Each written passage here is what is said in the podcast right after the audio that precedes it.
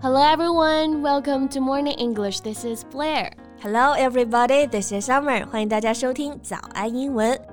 贝贝，嗯哼，你知不知道英国的这个超市啊 ？Tesco. Yeah, I know this. It's Britain's biggest and most profitable supermarket chain. Yeah. 那这个 Tesco 啊，就相当于英国人的华润万家吧，哪里都能见到他们家的红蓝 logo 啊。Yeah, it is said that every eight pounds British consumers spend, there's one pound going to Tesco.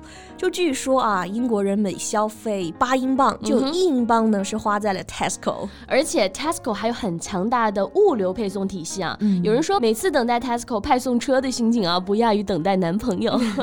是的，那 Tesco 这个派送车呢，不是像我们现在送外卖的那种小电动车，like scooter，but HGVs。这个 HGV 指的就是 Heavy Goods Vehicle，是大型的货运卡车。而且是为了环保呢，现在他们用的都是电动卡车。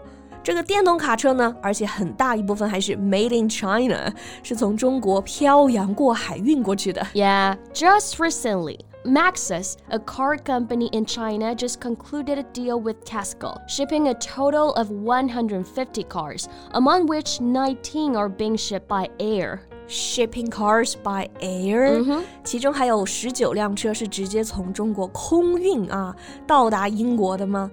那你说这个运汽车的运费啊，都比车本身价格要贵了吧？是的，喜提这个大订单的就是上汽大通 Maxus，感觉国内听的很少啊，嗯但是在国外，尤其是在欧洲呢，各个超市巨头几乎都被上汽大通的纯电卡车承包了。And it's used not only for groceries but also packages delivery. 嗯，所以看来不仅电动轿车是未来发展的趋势，电动卡车也是啊。嗯 So how about today we learn some useful words about electric cars? 是，确实是越来越多的人现在都在开电动汽车了啊。那学一些和电动汽车相关的高频词汇还是很有必要的。So let's get to it. OK，那我们首先先来看这个词啊，就是新能源汽车。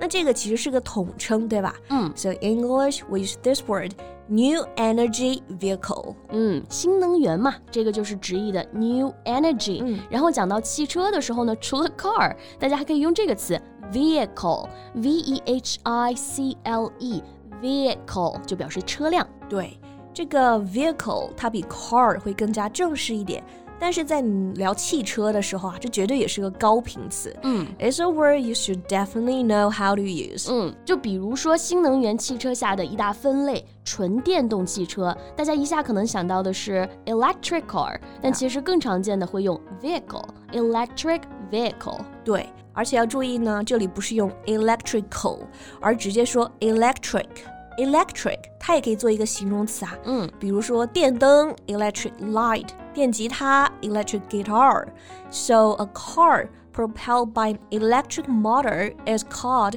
an electric vehicle.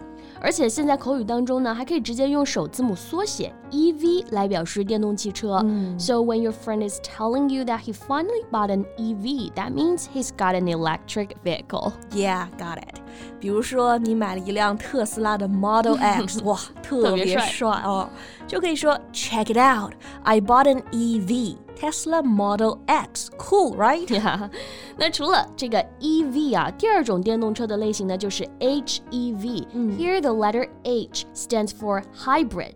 H Y B R I D, hybrid. So, this is a vehicle that uses both an electric motor and an internet combustion engine to achieve better efficiency. Yeah, right.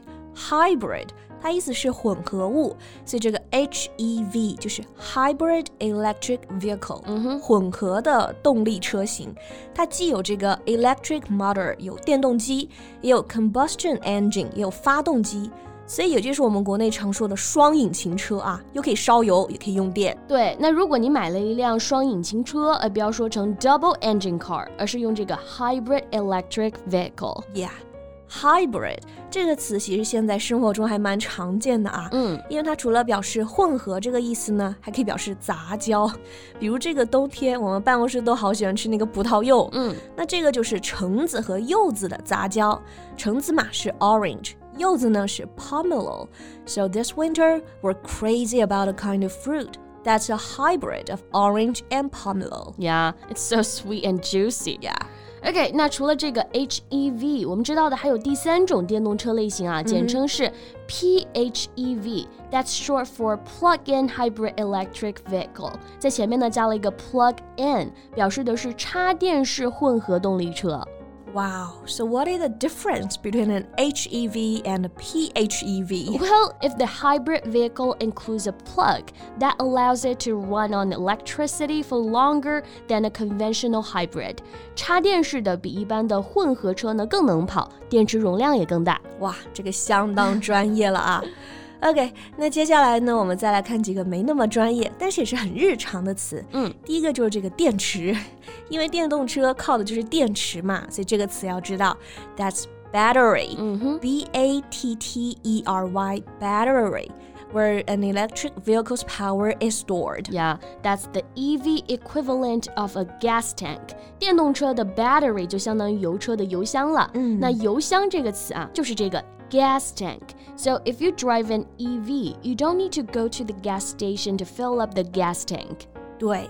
电车就不用加油了，但是呢，你需要充电桩。嗯，我觉得这个充电桩就是我目前还没有选择电车的原因，感觉挺麻烦的哦。嗯，Okay, so how do you say that in English? We need to use this word.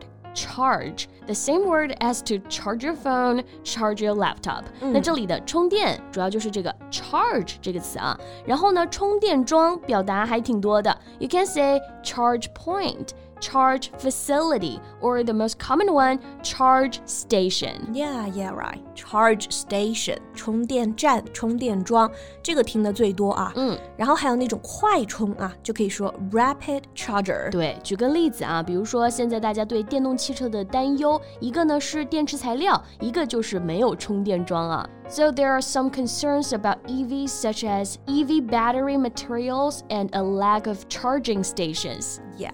But once you get the charge station down, it's more energy and also economy efficient Yeah. than the gas-powered cars. 是的，而且现在电车还在持续发展啊，未来呢，我觉得会更加方便的，也会更受欢迎。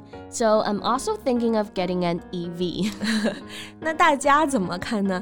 你是更倾向于传统的油车，还是也会尝试电车呢？